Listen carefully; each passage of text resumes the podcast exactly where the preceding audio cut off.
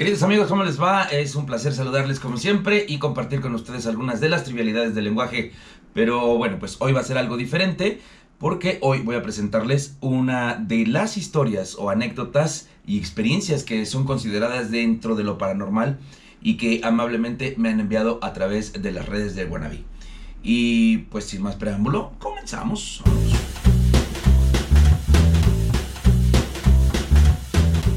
Como les comenté en clips anteriores, tengo la intención de hacer de este espacio un lugar más interactivo.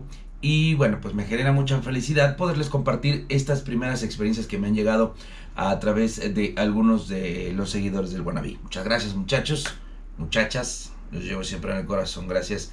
Eh, bueno, pues es importante que sepan que las historias las transcribí personalmente y tienen tintes literarios para hacer fluir mejor la narrativa.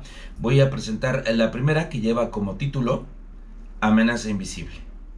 Cabe señalar que lo que aquí les comparto es meramente eh, vivencias de las personas quienes me han hecho llegar esta historia, por lo cual, bueno, pues yo decidí hacer una transcripción y eh, lo voy a leer textualmente para que ustedes tengan un panorama general de lo que se trata esta historia. Y dice así, esto sucedió en el año 2005 en la colonia El Jobo, en Tuxtla Gutiérrez, Chiapas. Esta nos la mandó una persona muy cercana a este espacio y por razones de identidad, los nombres originales serán sustituidos por ficticios. Y dice, tal vez por desidia y razones que no recuerdo, a mi hija Sofía no la habíamos bautizado. Sí queríamos, pero de alguna manera pasaron más de dos años desde que nació y lo fuimos postergando. Todo comenzó durante las tardes que nos quedábamos solas en la casa. Yo me ponía a lavar trastes o hacer algunas cosas propias del hogar, mientras ella jugaba en un espacio en el cuarto donde estaban sus juguetes, y hasta ahí todo bien.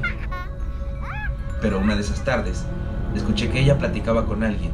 Intrigada, me asomé a la ventana y vi a la niña, con la mirada fija en un punto de la habitación, y le hablaba a algo o a alguien.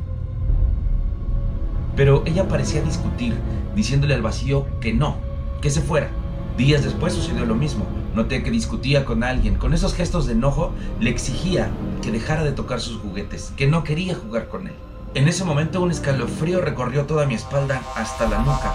De inmediato me acerqué a preguntarle con quién estaba hablando, porque a pesar de su corta edad, ella se expresaba muy bien de manera verbal y gesticulaba, moviendo la cabecita, eh, dirigiéndose a él cuando hablaba, y con la mano le hacía señas de que no quería jugar.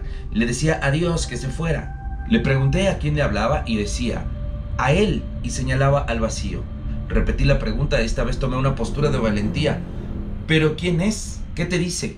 Y Sofía me respondía, es que él quiere jugar y yo le dije que no quiero jugar con él. Y no quiero que toque mis juguetes, son míos.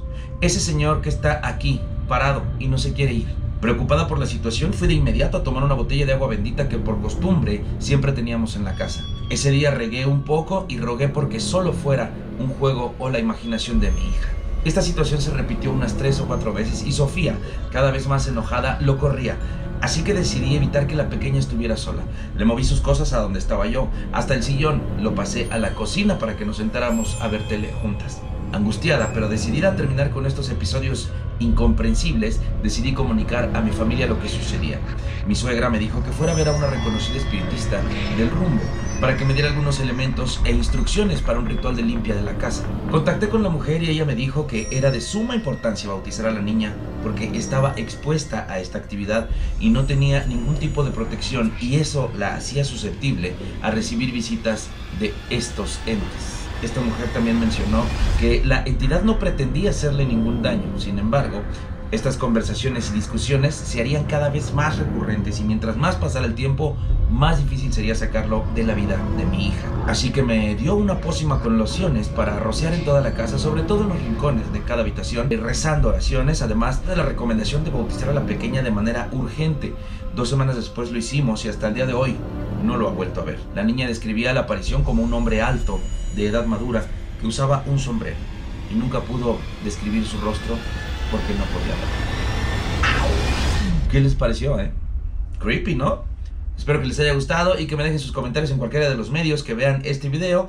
Yo me largo a preparar la siguiente historia que está bastante interesante también y se las dejaré en la próxima entrega del Wannabe. eh, en estos clips que estamos haciendo para pues mantener eh, activas las redes sociales y poder eh, compartir con ustedes algunas cosas.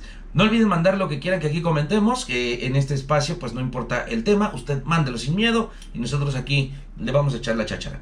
Así es que bueno, pues ahí se ven. Adiós pandilla, maravilla.